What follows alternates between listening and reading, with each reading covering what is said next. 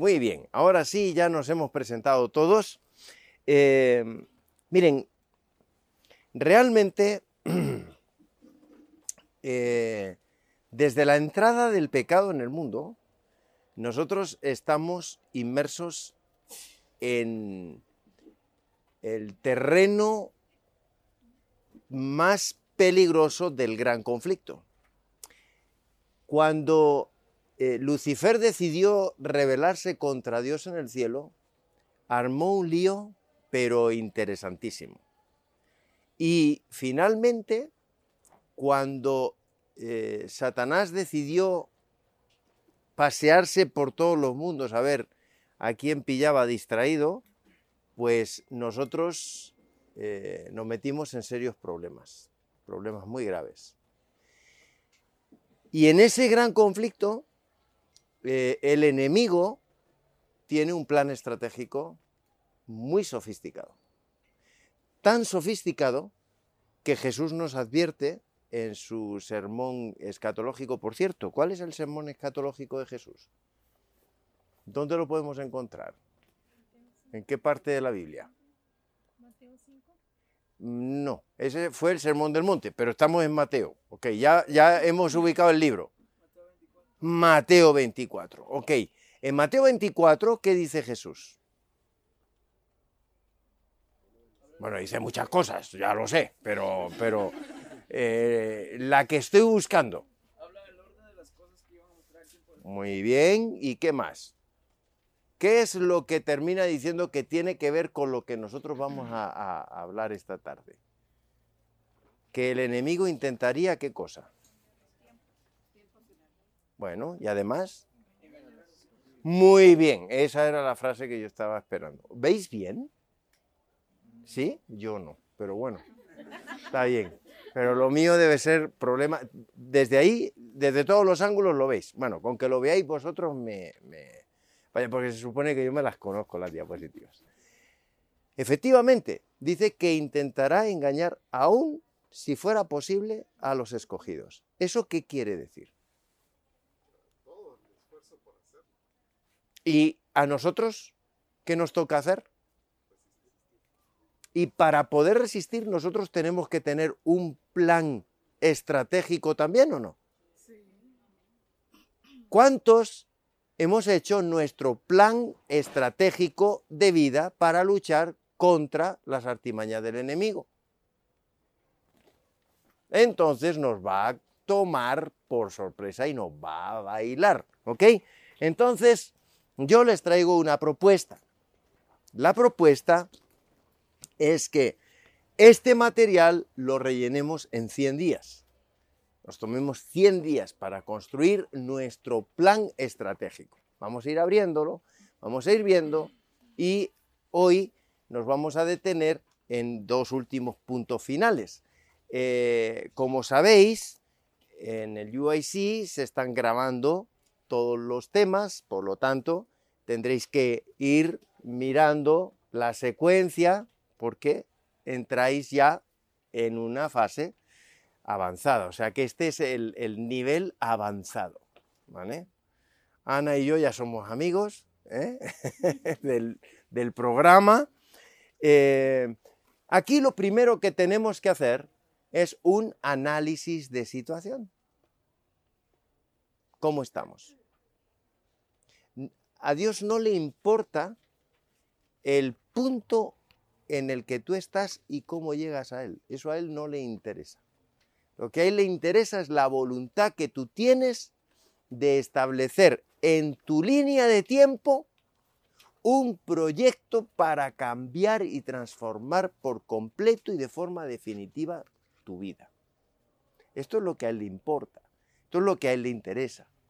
Que nosotros seamos material moldeable y que realmente Él puede hacer su trabajo con nosotros. Para eso lo primero que tenemos que hacer es un análisis de situación. ¿Cómo estoy? ¿Cómo estás? ¿Cómo llegaste? ¿En qué punto estás? No, llegué herido, es que yo estoy... Eh, no, mi vida es un desastre, conmigo Dios no puede hacer nada, cosas más grandes ha hecho y a lo largo de la historia nosotros lo podemos comprobar. Así que no os dé temor hacer un análisis de situación. Después nos vamos a encontrar con una serie de propuestas, de pensamientos que deben ser positivos, de sentimientos que deben ser positivos y de acciones que deben ser positivas, con las cuales cada uno de nosotros tenemos que trabajar para que podamos definir cuál es nuestra misión. ¿Cuál es tu misión, Miriam? ¿O hemos caído aquí por casualidad? ¿No creéis que Dios ha escogido de una forma muy bien precisa que hayamos nacido donde hemos nacido, en la época en la que hemos nacido y porque tiene un fin concreto con cada uno de nosotros, sí o no? Entonces, ¿cuál es tu misión? Cuando Dios pensó en Miriam, ¿por qué pensó en Miriam? Que naciera en Guatemala, en la familia que naciste, que conozcas la fe que conoces, etcétera, etcétera, y que estudies lo que estás estudiando. ¿Por qué? Entonces tenemos una misión, tenemos una visión, tenemos un objetivo. Ah, uy, se nos complica. ¿Cuál es nuestra misión? Predicar el Evangelio. Eh, si nosotros no visualizamos claramente todo el, mapa, si no sabemos dónde estamos parados, desde dónde estamos partiendo, eh, va a ser muy complicado que podamos eh, llegar a ninguna parte. O sea, nunca llegaremos a un lugar donde no nos hemos propuesto llegar. ¿De acuerdo? Entonces, nuestra misión es que se cumpla el plan de Dios en nuestra vida. Esa es nuestra misión. Y que del mismo modo que se cumple el plan de Dios en mi vida, se cumpla el plan de Dios por extensión en la vida de las personas que están a mi alrededor. Eso va a implicar, va a incluir la predicación del Evangelio. Eso va a incluir, va a implicar otras muchas cosas, ¿verdad? Pero llegar a la tierra prometida forma parte de esa misión y de esa visión.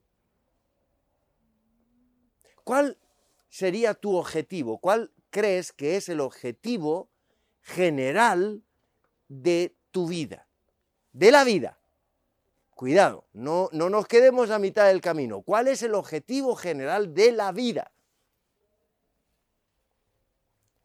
O dicho de otra manera, todas las personas buscamos nuestro objetivo hacia una proyección final en el tiempo. Muy bien. ¿Cuánto tiempo creéis que podemos vivir? ¿Cuántos años vas a vivir tú? ¿Cómo que no lo sabes? ¿Cómo que no lo sabes? La Biblia nos dice cuántos años vas a vivir. ¿Cuántos? ¿Tú eres fuerte o débil? Fuerte. Fuerte, vas a vivir 80 años. 80 años. Dice 70 años la vida del hombre, 80 en los más fuertes. ¿Cuántos años tienes? 29. No es verdad. No es verdad. Y te lo voy a demostrar. Cuando nosotros programamos nuestra línea de tiempo, a veces la programamos mal enfocados y cuando nos enfocamos mal, ahí se nos arma el lío. Él dice que tiene 29 años y la vida del hombre son 80. De 29 a 80, ¿cuántos van? Venga, un matemático, necesito un matemático. ¿Quién lo dijo? Muy bien, ahí está una buena matemática. 51 años. Tú tienes 51 años. 29 ya no los tienes. 29 ya se fueron. ¿Sí o no? ¡Ay, claro! Y ahora nos vamos a meter más en problemas. ¿Cuántos años creéis que tengo yo? Cuidadito con lo que decís. 29. 29 tengo. Bueno, pues a ver, espérate, tengo, tengo menos de 29, por desgracia, porque de 58 a 80 Tengo 22. Tengo 22 años. Y esto nos cambia la perspectiva. Porque cuando nosotros visualizamos correctamente la línea de tiempo, nos damos cuenta del sentido de urgencia que tiene la vida. Porque si mi vida se acaba con los 80, ya me toca correr a mí con 22 años para que Dios pueda cumplir su propósito en mí. ¿O no es verdad? Tú te ríes porque debes estar cerquita de mí. ¿Cuántos años te quedan a ti?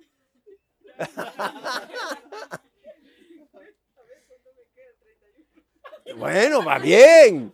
A mí, yo soy el que más en problema está. Creo, ¿no, David? Porque tú eres más joven que yo. Ah, entonces yo soy el más en problema aquí. Y cuando yo visualicé que tengo apenas 22 años para que Dios cumpla su propósito en mí, eso me dio un sentido clarísimo de urgencia para visualizar claramente dónde estoy parado y cómo salgo en la foto. Porque tenemos que saber salir en la foto. Cuando tú miras una foto de grupo, ¿a quién buscas? A, ti misma, lógico.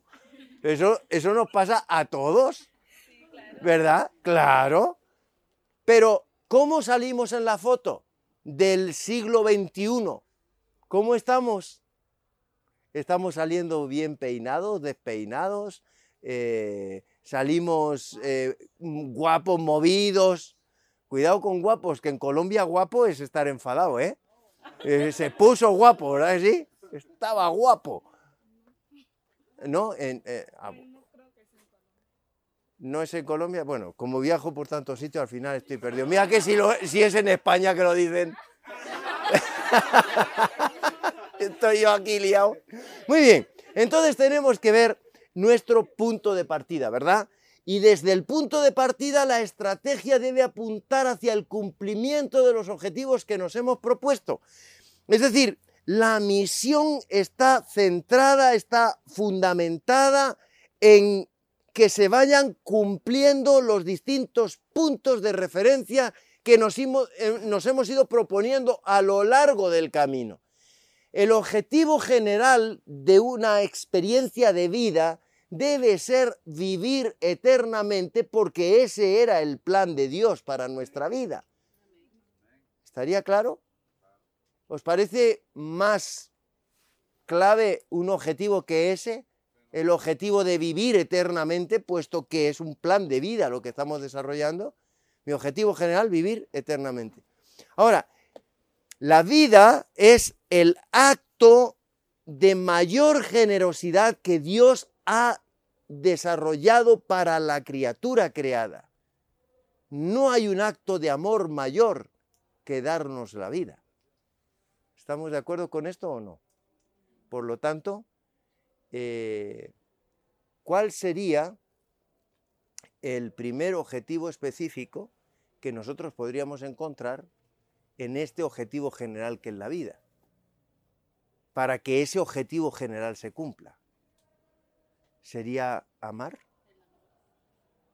Amar a Dios sobre todas las cosas y al prójimo como a nosotros mismos. Muy bien. Entonces, aquí ya empezamos a tener una visión un poco más clara. Así que nuestra misión sería llegar a la Tierra Nueva. ¿Cómo entonces podríamos definir nuestra misión y nuestra visión orientados hacia la Tierra Nueva? Vamos a verlo a través de nuestra línea de tiempo. ¿eh? En nuestra línea de tiempo, lo primero que tenemos que hacer es encontrar el punto de partida. ¿De dónde estás partiendo tú hoy? ¿Cómo está tu fe? ¿Cómo está tu relación con Dios? ¿Por qué eres adventista? ¿Por qué no eres mormón, testigo de Jehová? No sé, eh, pentecostés. ¿Por qué eres adventista?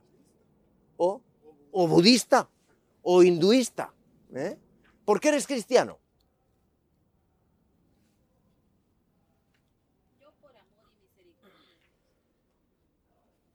¿Y el musulmán? ¿No es por amor y misericordia de Alá?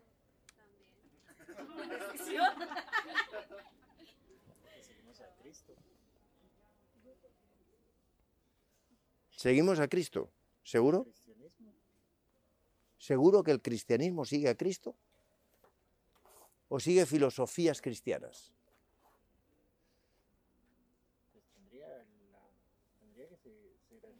Debería seguir a Cristo, pero ¿a quién sigue? Es decir, cuando yo hago un análisis de situación, cuando me confronto con la realidad, ¿dónde estamos? ¿Dónde hemos caído parados? ¿Por qué estamos donde estamos? ¿Y qué pretendemos que pase con nuestra vida para poder avanzar? Así que después de haber hecho ese análisis de situación, lo que tengo que hacer es un diagnóstico de mi realidad. Ahora, el diagnóstico, ¿cómo lo vamos a hacer? ¿Cómo vamos a, llegar a ese diagnóstico? Vayamos por favor a la página 6. Tengo que correr porque estoy haciendo un repaso de lo que hemos estudiado estos días atrás, ¿verdad? Para poder hacer el diagnóstico, primero tengo que ver cómo he ido construyendo mi mapa de prioridades estratégicas a lo largo de toda la línea de tiempo de mi vida. Porque muchas veces hemos ido construyendo un mapa erróneo que no nos ubica bien en el lugar donde realmente deberíamos estar parados. Es decir, si yo he tomado como puntos de referencia para mi vida ser alto, fuerte y guapo, pues a lo mejor me he equivocado. A lo mejor me he equivocado. Y he perdido muchísimo tiempo. Si eh, el sentido que ha tenido mi vida en la línea del tiempo ha sido tener cosas y, y qué sé yo, y, que eso no está mal, ¿eh? Cuidado, no está mal. El asunto está ver cómo hay un desarrollo armónico en mi experiencia como individuo para que se produzca el desarrollo de las facultades físicas, las facultades mentales, las facultades sociales y las facultades espirituales y todas estén en perfecto estado de armonía. Cuando todas esas facultades crecen y se desarrollan, entonces todo puede funcionar bien. Claro que como hasta ahora hemos ido haciendo las cosas como hemos podido, por ensayo y error, entonces resulta que cosas en las que yo he llegado a ser más fuerte y cosas en las que soy más débil. Entonces yo tengo que saber dónde están mis fortalezas, tengo que saber cuáles son mis debilidades, tengo que saber cuáles son mis oportunidades y cuáles son mis amenazas. ¿Cuáles son las amenazas que tú tienes en tu vida? ¿Qué te amenaza? El dolor. ¿Y a ti qué te amenaza? No, no, no mires para atrás, es a ti. Ajá. ¿A ti qué te amenaza? ¿Qué sientes que te amenaza? Las tentaciones juveniles, ¿ok? Y Andreita, ¿a ti qué te amenaza?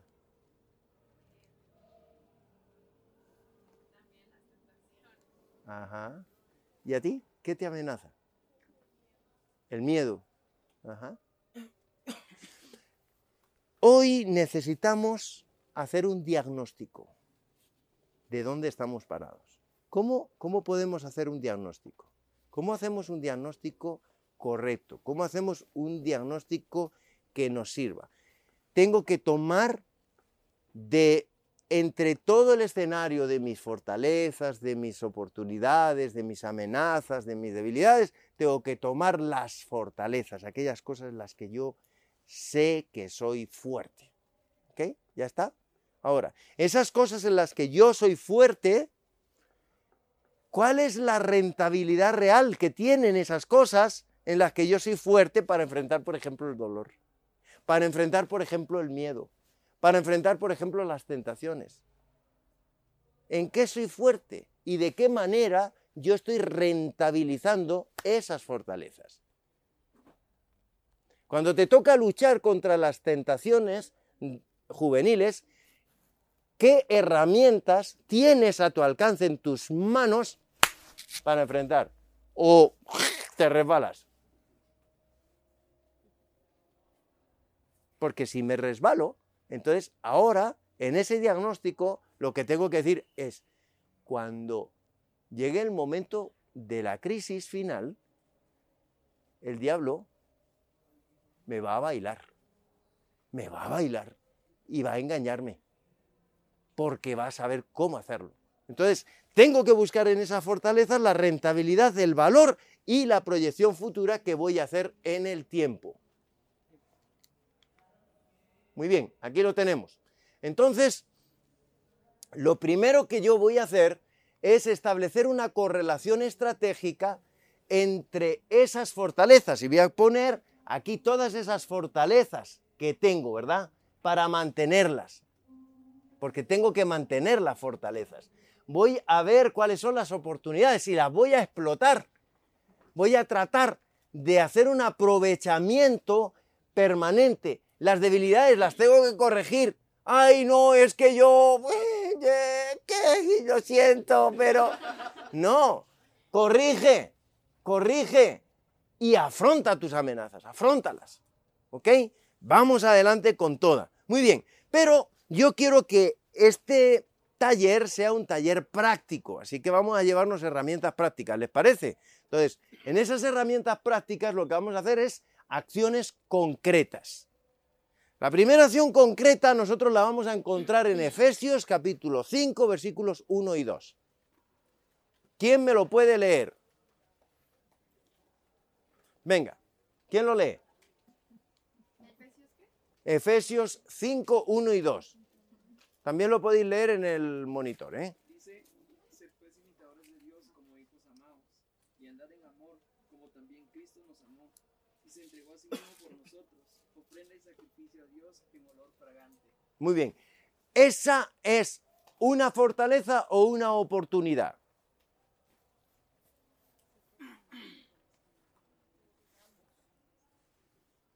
Es una oportunidad que en la medida en la que yo la desarrolle se convertirá en fortaleza. ¿Sí o no? Entonces, sed pues imitadores de Dios. ¿Cómo puedo yo imitar a Dios? Pasando tiempo con Él, conociéndole, viviendo una experiencia relacional de tal profundidad con Él que finalmente mi carácter refleje el carácter de Cristo. ¿De acuerdo? Entonces, yo tengo que establecer una declaración de intenciones de ser imitador de Dios, de andar en su amor, como Cristo nos amó y se entregó a sí mismo por nosotros, ofrenda y sacrificio a Dios, olor fragante. Muy bien, y ahora vamos a ver cómo vamos a establecer esos, esas acciones concretas. Eh, yo no les quiero cansar con muchas acciones, yo soy muy, muy, muy simplista. Entonces, vamos a tomar la mano, ¿ok? Tomen su mano derecha y vamos a usarla como la herramienta para contar, ¿ok? Entonces, primera acción, actuar conforme al manual de procedimientos del plan estratégico. Muy bien, todo plan estratégico tiene un manual de procedimientos. Mi pregunta es, ¿cuál es el manual de procedimientos que nosotros usaríamos para el plan estratégico de vida? La Biblia. ¿Entendido? ¿Tenemos buen manual? ¿Creen que el manual este funciona? Muy bien. Entonces vamos a actuar conforme al manual de procedimientos. ¿Cómo yo puedo usar el manual de procedimientos, que es lo primero que tiene que darse para que yo pueda usar un manual de procedimientos. Conocerlo, conocerlo. Si yo no conozco el manual de procedimientos, si yo no sé en qué parte, en qué apartado está, cuanto más grande sea el manual de procedimiento, peor, porque uno no sabe cómo tiene que hacer.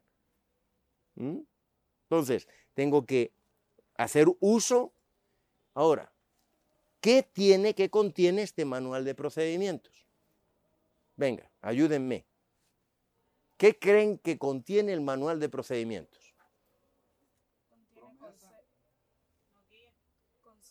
Consejos, reglas, advertencias. Bueno, la vida eterna hemos dicho que eso es nuestro objetivo general, ¿verdad? mandatos, tiene el plan para que haya la modificación, ¿verdad?, de lo que se está haciendo mal y que cuando yo hago uso de esas reglas, eh, esos procedimientos, porque todo tiene unas reglas, todo tiene unos procedimientos o no, y tiene una secuencia. Si yo no sigo la secuencia, no va a funcionar. ¿eh? Eh, ¿Da lo mismo hacer una cosa primero y otra después? No, no da igual. Así que yo tengo que tener claro el manual de procedimientos. Entonces, ¿qué es lo que yo les propongo? A partir de hoy, tomen una Biblia nueva, una Biblia nueva, así, sin usar, que le quiten ustedes el precinto. Y entonces empiecen a trabajar esa Biblia nueva como un manual de instrucciones. Ahora vamos a ir viendo los pasos. Paso número dos. Paso número dos, ¿qué dice? Ayúdenme porque yo, entre que no veo bien y eso me produce sombras. Muy bien. O sea que, como yo ya he hecho un análisis situacional, como yo ya he hecho un diagnóstico y conozco mis debilidades, lo primero que voy a hacer ahora es corregir esas debilidades en mi línea de tiempo en el menor tiempo posible y transformar mis debilidades en fortalezas. ¿De acuerdo? Entonces, lo que tengo que hacer es aplicar esos principios fundamentales que voy a ir descubriendo. Paso número 3. ¿Cuál sería el paso número 3?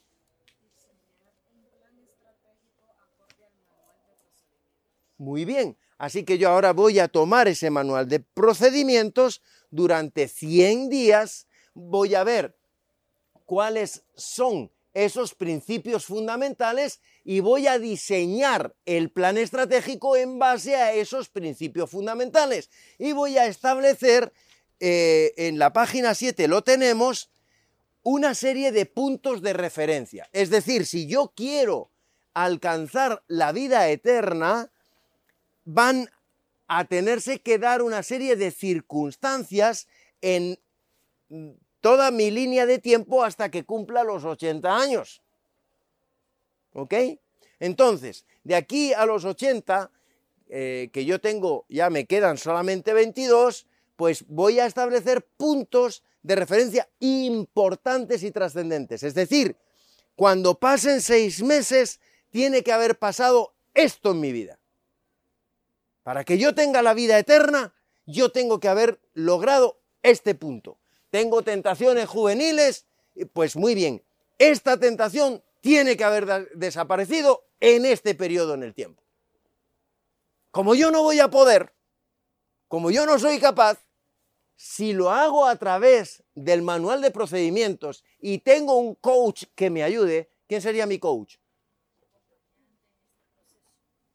¿Qué es quién? Jesucristo.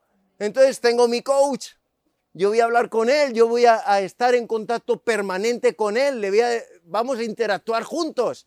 Le voy a decir, yo con esto no puedo, échame un capote porque si no yo la voy a liar. Y entonces Dios me va a ayudar. Entonces vamos a ir eh, diseñando ese plan estratégico. Ahora, en el camino yo voy a tener que hacer qué cosa. Venga, Paso número cuatro. ¿Me ayudan?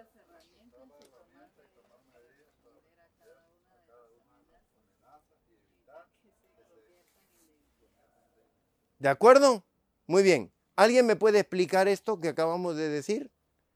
Lo aterrizamos, ¿cómo, ¿cómo, lo aterrizarías tú? ¿Cómo lo pondrías tú ahí en esa libreta que te he dado que tiene tantas rayas? Está llena de rayas, ¿eh? ¿Cómo lo harías? Venga, ayúdame.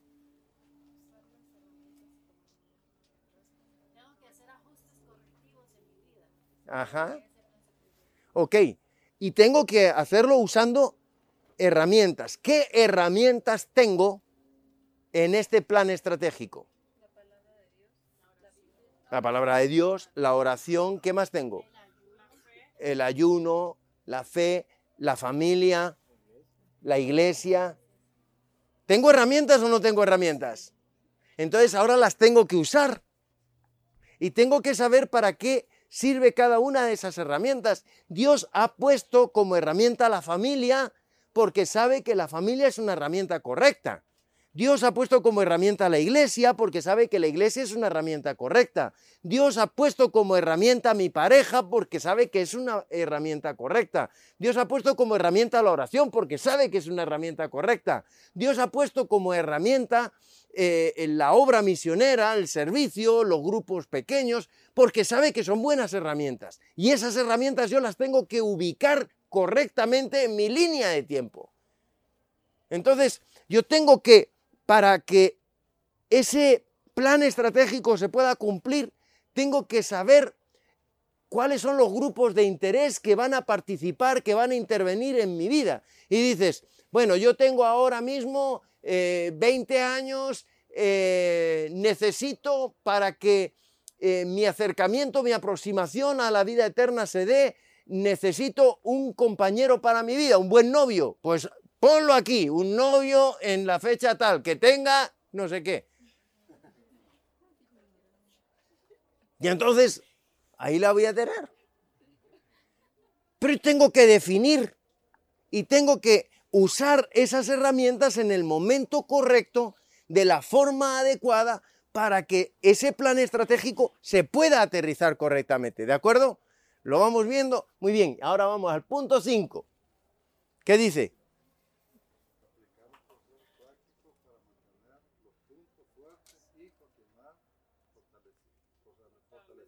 O sea que ahora tengo que aplicar todo lo que yo he ido aprendiendo, he ido visualizando, lo tengo que aplicar. Y para aplicar yo tengo que venirme aquí y hacer todo un análisis factorial de en qué entorno vivo y de qué manera puedo aplicarlo. Yo vivo en un entorno que tiene muchos aspectos eh, político-legales, que tiene eh, aspectos económicos, que tiene factores socioculturales, ¿verdad? Que tiene factores tecnológicos. Ayer hablábamos, ¿no? De cómo nosotros podríamos hacer un plan de acción usando las herramientas tecnológicas que están a nuestra disposición.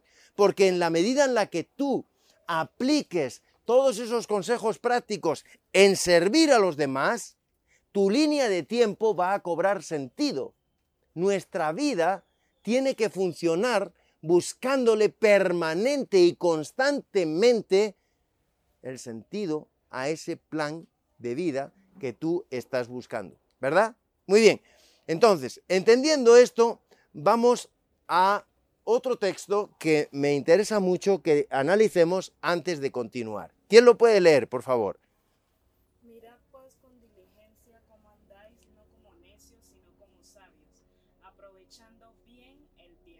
Ok, el tiempo es el don más valioso que tenemos los seres humanos. No tenemos nada que tenga más valor que el tiempo.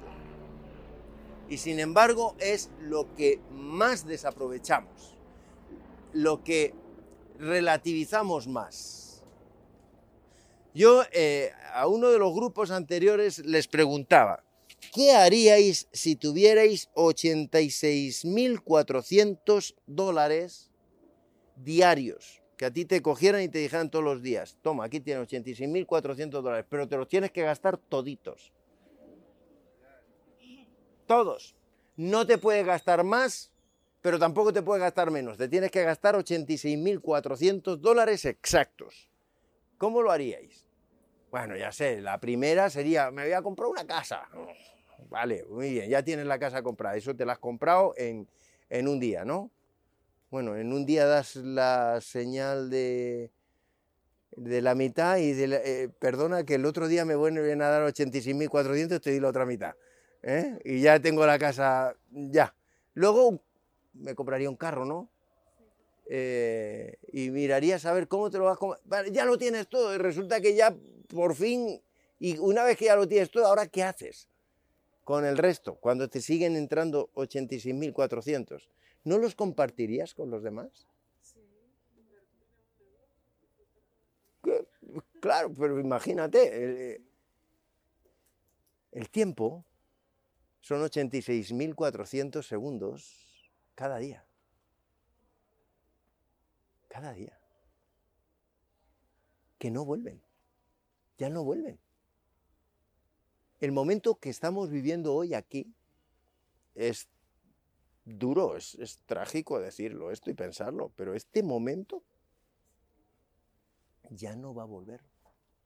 Nunca más. Nunca más. Este instante, eh, justo, eh, lo que os acabo de decir, ya, ya, ya. Que la pilló, la pilló. ¿Eh? No, ya, ya no está. El tiempo pasa y además pasa con una insoportable levedad. Cuando, cuando quieres atraparlo, esa oportunidad que tuviste de causar una buena impresión, una primera buena impresión, esa oportunidad ya no te volvió nunca más. Solo tenemos una oportunidad para causar una primera buena impresión. Y ya, se acabó, ya no hay una segunda. Habrá una segunda buena oportunidad, pero la primera ya no va a ser igual. ¿Cómo yo puedo tener claro qué tengo que hacer en el momento justo en el que lo tengo que hacer para que lo que hago tenga éxito y no me equivoque?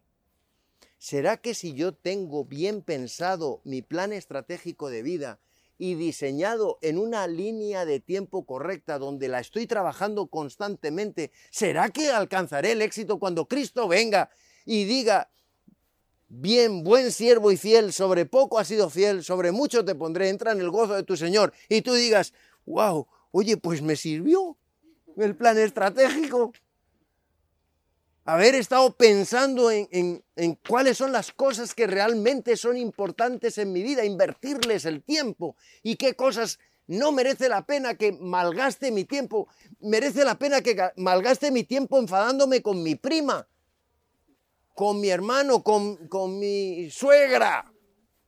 No, no merece el tiempo esos 86.400 segundos que tú tienes en el día, si los empleas adecuadamente, si, si los gestionas bien de la mano de Dios, si, si, permites que Dios haga toda la maravillosa obra que puede hacer en ti, realmente lo que va a ocurrir en tu vida es una explosión maravillosa donde vas a empezar a disfrutar la vida eterna ya aquí, hoy y ahora. Y eso es increíble. Eso realmente es increíble.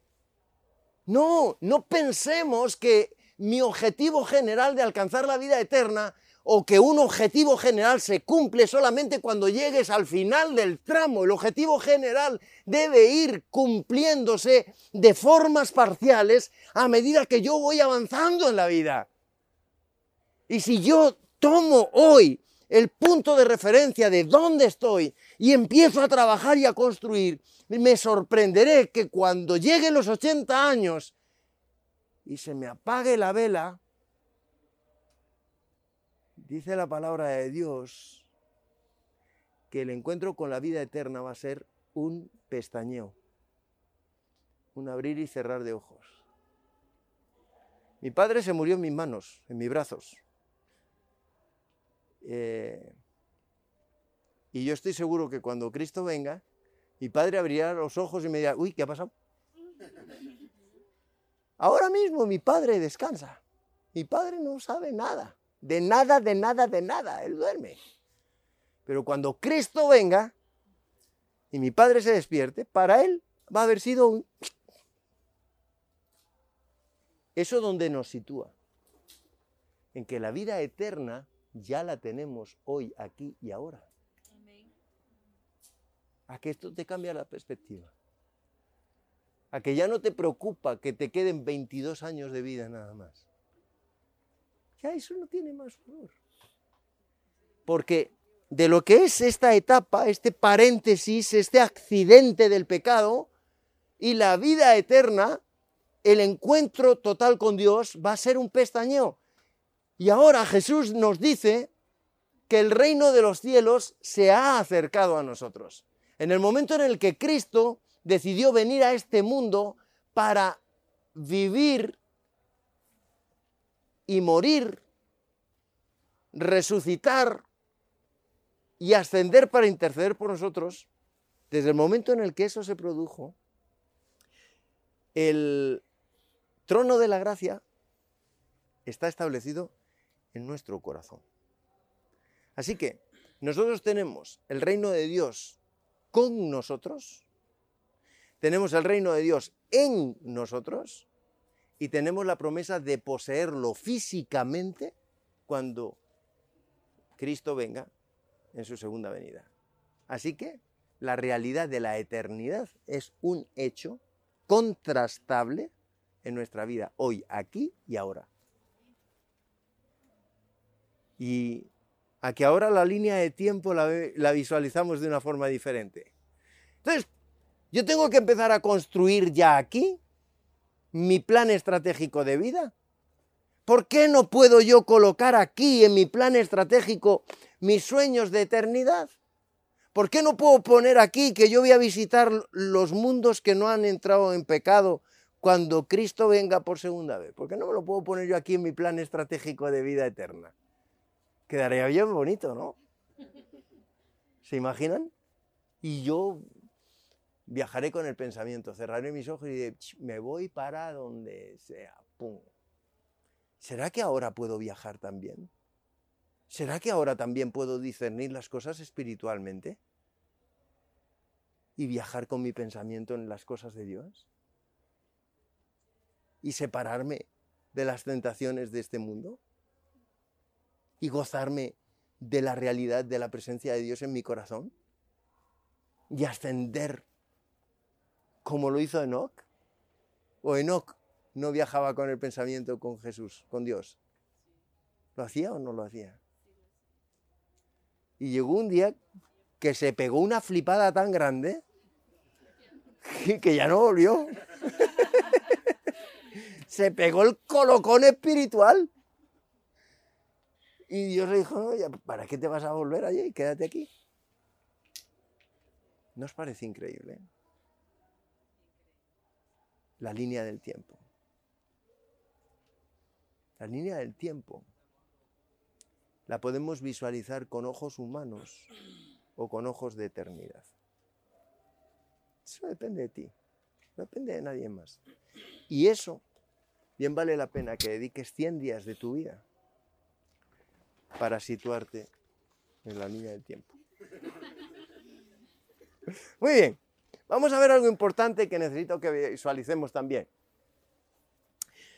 En la línea de tiempo nosotros tenemos que actuar, ¿verdad? Es la combinación entre el poder divino y el esfuerzo humano. ¿Lo escuchasteis? Eso lo dijo. ¿Quién lo dijo en, las ponencias? A ver si estabais atentos. ¿Quién lo dijo? Citando a Elena White. Porque citó a Elena White. ¿Quién lo, quién lo dijo? ¿Perea lo dijo? El pastor Bor. El pastor Bor dijo la unión entre el poder divino y el esfuerzo humano. Es lo que nos da la victoria. Y ella, él citaba a Elena White, ¿verdad? Muy bien. Vamos a ver los binomios de actuación. Los binomios de actuación son las amenazas unidas a las fortalezas. Yo tengo amenazas. ¿Quién me puede dar la fortaleza? Dios. Así que cuando yo me siento con una amenaza, voy a hacer uso de las fortalezas de Dios. Las fortalezas y oportunidades. Venga, ¿quién, dónde, cómo estaría esa combinatoria? ¿Quién es el protagonista del binomio fortalezas y oportunidades? Dios, plenamente Dios. Qué bonito, ¿verdad? Que yo establezca ese binomio en mi vida donde fortaleza y oportunidad viajan juntos y Dios al control. Ya no vivo yo, vive Cristo en mí. ¡Guau! ¿Será posible que el apóstol Pablo era un experto en estas cosas? Ya, en el siglo I. ¿eh? Debilidades y oportunidades. Venga, ¿cómo va ese binomio? ¿Dónde, ¿Quién es ese binomio? Las oportunidades de Dios y las debilidades. yo, muy bien, pero si yo con mis debilidades llego al que gestiona las oportunidades, resuelto el problema. Y debilidades y amenazas, ¿quién está ahí? Yo y Satanás. De ahí hay que salir. De ahí hay que salir. Debilidad y amenaza no. De ningún modo. Entonces, cuando hay debilidad y amenaza, yo tengo primero que evitar que la situación empeore. Punto número uno. Ahí, paso urgente. Vamos, vamos, vamos, estamos en, emergencia. Pi, pango, pi, la sirena. Segundo, lograr que mejore la situación, pasar a los otros tres binomios, resistir la situación y corregir la situación. ¿Ok? Y salimos del problema. ¿De acuerdo? Actuación concreta. ¿Dónde lo colocaríamos esto? Aquí en nuestro plan. Venga, ayúdenme. En la planificación estratégica, ¿verdad? Y ahí vamos a entrar en toda nuestra carpeta de planificación estratégica. Vamos a crear ideas y notas variadas que nos vayan ayudando para que los tres binomios de arriba sean una realidad en nuestra vida. ¿De acuerdo? Muy bien. Y a partir de ahí, pues vamos a tener que hacer nuestros horarios diarios. ¿eh? Vamos a tener que hacer nuestro, todo, toda una programación. ¿eh?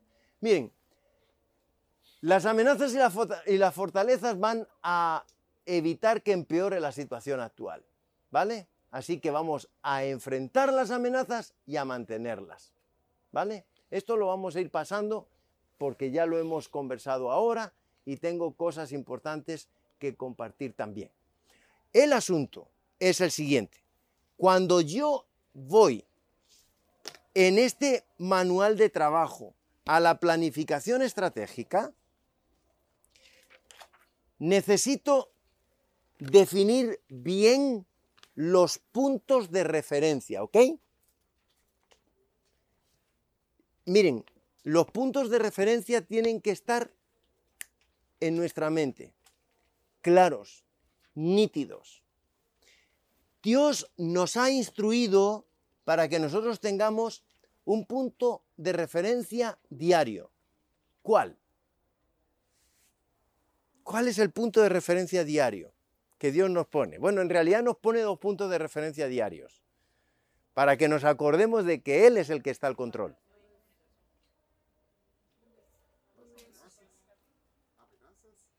No, los puntos de, puntos de referencia eh, eh, en el tiempo. Recuerden que estamos hablando del tiempo.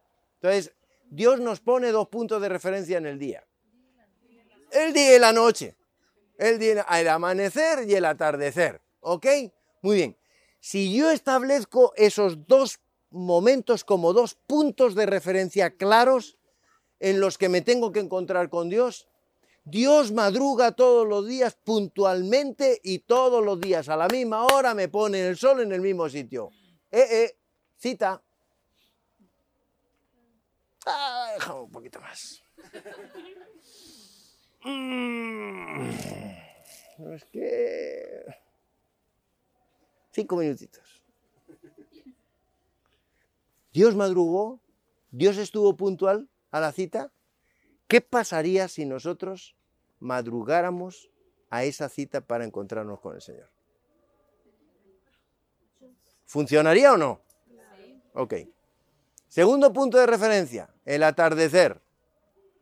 ¿Cuántas veces nos toma el atardecer en el tráfico? En nuestros quehaceres diarios.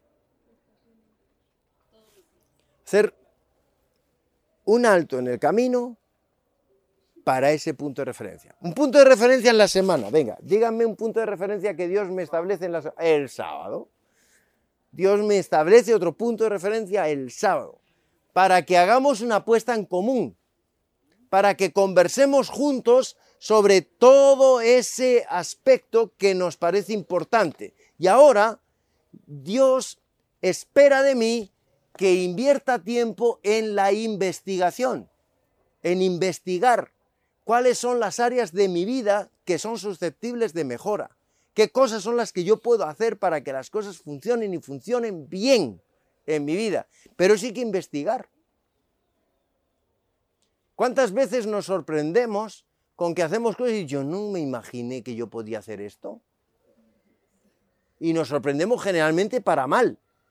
Uf, madre mía, y yo he actuado así, pues yo no sabía que yo tenía tan mal carácter. ¿Eh? Entonces, es importante que nosotros dediquemos tiempo para la investigación, que le hagamos seguimiento a nuestra vida, a nuestra experiencia, qué cosas son las que están funcionando, qué fortalezas son las que realmente están teniendo éxito, qué oportunidades son las que están pasando por mi vida y que a lo mejor no estoy siendo capaz de aprovechar y que las tengo que aprovechar. Es decir, estar atentos a hacer un seguimiento, qué ha pasado con mi vida el día anterior. Llegó el siguiente punto de referencia. ¿Y qué pasó? ¿Sigo siendo el mismo de antes? ¿Sigo siendo la misma persona? No, si sigo siendo la misma persona, algo no funciona. Porque la senda de los justos es como la luz de la aurora, que va en aumento hasta que el día es perfecto. Por lo tanto, si yo no crecí respecto del día anterior, algo no funcionó. Y tengo que hacer ese alto en el camino. Entonces, tengo que hacerme un seguimiento. Es importante también que nosotros tengamos en cuenta cuáles son los contactos que Dios ha ido poniendo en nuestro camino. Nosotros somos seres sociales y Dios nos coloca personas en el camino precisamente para que socialicemos con ellas. ¿O es por casualidad que tú viajas con una persona en el bus? ¿O que tienes un compañero en la universidad? ¿Con cuántas personas hemos invertido el tiempo para compartir nuestra fe?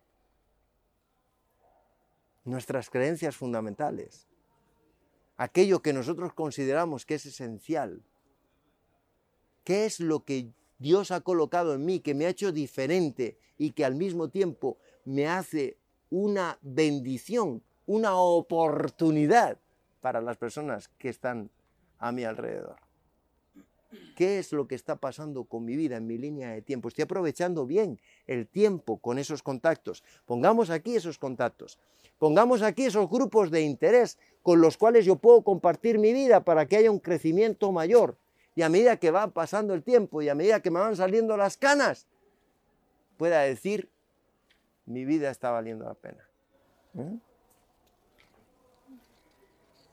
En mi carpeta de planificación debe estar también ese seguimiento y esa evaluación de las cosas que estoy haciendo, si están funcionando o no están funcionando. Y pasos de acción. Quien solamente ora, pronto deja de hacerlo. ¿Sabían eso? Si solo oramos, se acabó, estamos muertos. Estamos muertos. Hay que actuar. Si solamente venimos a la iglesia y la iglesia no genera en nosotros acción, estamos muertos. Podemos traer un peluche, sentarlo ahí y decirle, quédate ahí, escucha tú al pastor Esteban Bor, que yo, porque para el caso va a ser lo mismo. Va a igual. Yo tengo que pasar a la acción. Entonces, aquí tenemos que definir qué quiero hacer con mi vida. ¿Cómo? ¿Cuándo? ¿Dónde y por qué? ¿Ok? Vamos a pasar a pasos concretos. Todo esto lo vamos a analizar ahora en el último tema, pero me imagino que tenéis que ir a la clase de cocina, que es muy importante para que os den un buen postre. Los criterios de tiempo, ¿vale? Tenemos que establecer los criterios del tiempo. Y qué cosas son importantes, qué cosas son urgentes y qué cosas son trascendentes. Y ese criterio yo lo tengo que establecer adecuadamente. ¿De acuerdo? Y nos va a funcionar. Miren, cuando ustedes desarrollen este plan en estos 100 días y lo apliquen, van a ver que esto fluye solito porque en la mente ya lo tenemos ahí y va, y va, y va, y va, y va, y va. ¿Ok? Muy bien. Ahora, eh, bueno, ¿qué más les digo? Porque ya me dieron aquí el, último toque y ya me tengo que callar enseguida.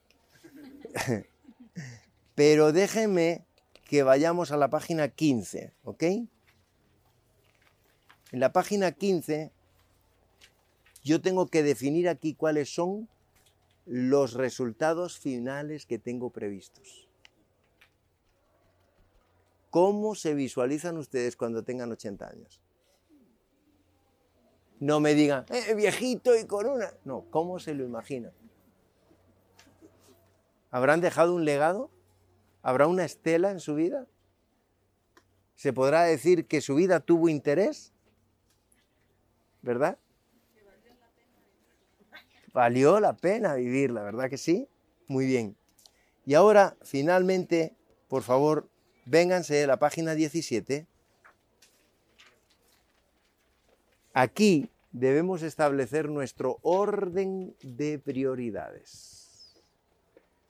¿Cuál es tu orden de prioridades? Real. ¿Qué de verdad está en primer lugar en tu vida? ¿Mm?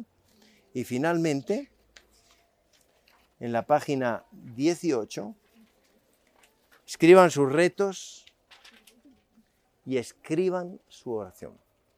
Déjenme que les cuente hasta que me saquen ya el aviso final, déjenme que les cuente mi experiencia con la oración escrita.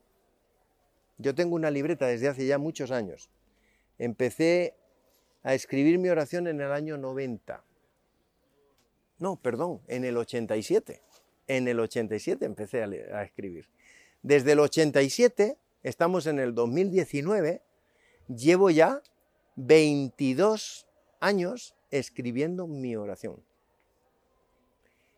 Y les puedo decir que cuando yo reviso libretas de años anteriores y miro un día al azar y veo cosas que me preocupaban y que las escribí, y hoy, pasados los años, puedo visualizar lo que Dios ha hecho que no siempre me contestó lo que yo le pedí, pero siempre me dio lo que yo necesité con aquello que yo le pedí.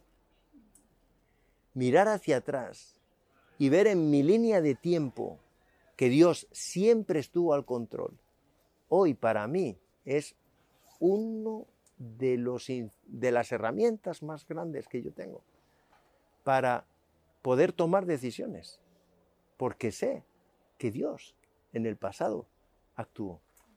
Y en momentos de mucha desesperación, donde yo no sabía qué hacer, Dios contestó. Hoy, cuando pasan situaciones tan parecidas como las de aquellas veces, ya ni me preocupo ni me asusto. Porque digo, Dios respondió. Y si respondió, va a seguir respondiendo ahora. Y saben, cuando uno aprende a manejar su vida con los tiempos de Dios. Tu línea de tiempo es una línea confortable. Pasa el tiempo y te da igual si te estás haciendo más mayor o te estás haciendo más, más viejo, más frágil, más vulnerable, menos vulnerable. Porque sé que habrá un momento en el tiempo donde todo cambiará para pasar a una dimensión de eternidad. Así que esto solamente es susceptible de mejora. Camina en tu línea del tiempo. No te preocupes por cómo está el tiempo. Preocúpate qué está haciendo Dios en ti a medida que avanza el tiempo. Y con eso funcionará. Yo necesito que me hagan un pequeño favor. Tomen un, un trocito de papel y coloquen, por favor, su valoración del seminario de 0 a 10. Y anoten, por favor, cuáles, con crítica constructiva, los puntos que consideran que deberíamos haber mejorado en este seminario. ¿Ok? Les agradezco mucho. Que Dios les bendiga. Ah, tengo en mi carro más. Sí, en mi carro tengo. Ajá, no hay problema. Pero yo tengo más en el... Ajá. Ok. Bueno, pueden llevarse el, cuadernito. ¿eh? Y por favor, solamente les pido un favor. Cuando rellenen sus 100 días, envíenme un mensajito y díganme, pastor, ya lo completé. El, el librito, eh, creo que cuando se ponga el sol eh, podrá estar en el stand para que lo puedan adquirir, ¿ok? Ah, ok, sí, no hay problema. Cuando se ponga el sol, ahí tenemos libros para todos ustedes. El libro les puede ser de mucha ayuda para, eh, de guía, sobre todo para los 100 días, ¿ok? Muy bien, pues ahí cuando ya se ponga el sol lo tendremos a la venta en, en- en el stand. Que Dios les bendiga. Por favor, tomen eh, la molestia de, de anotar su valoración, ¿ok? Esta presentación fue brindada por Audioverse, una página web dedicada a esparcir la palabra de Dios a través de sermones gratuitos y mucho más. Si quisiera saber más de Audioverse o si le gustaría escuchar más sermones, por favor visite www.audioverse.org.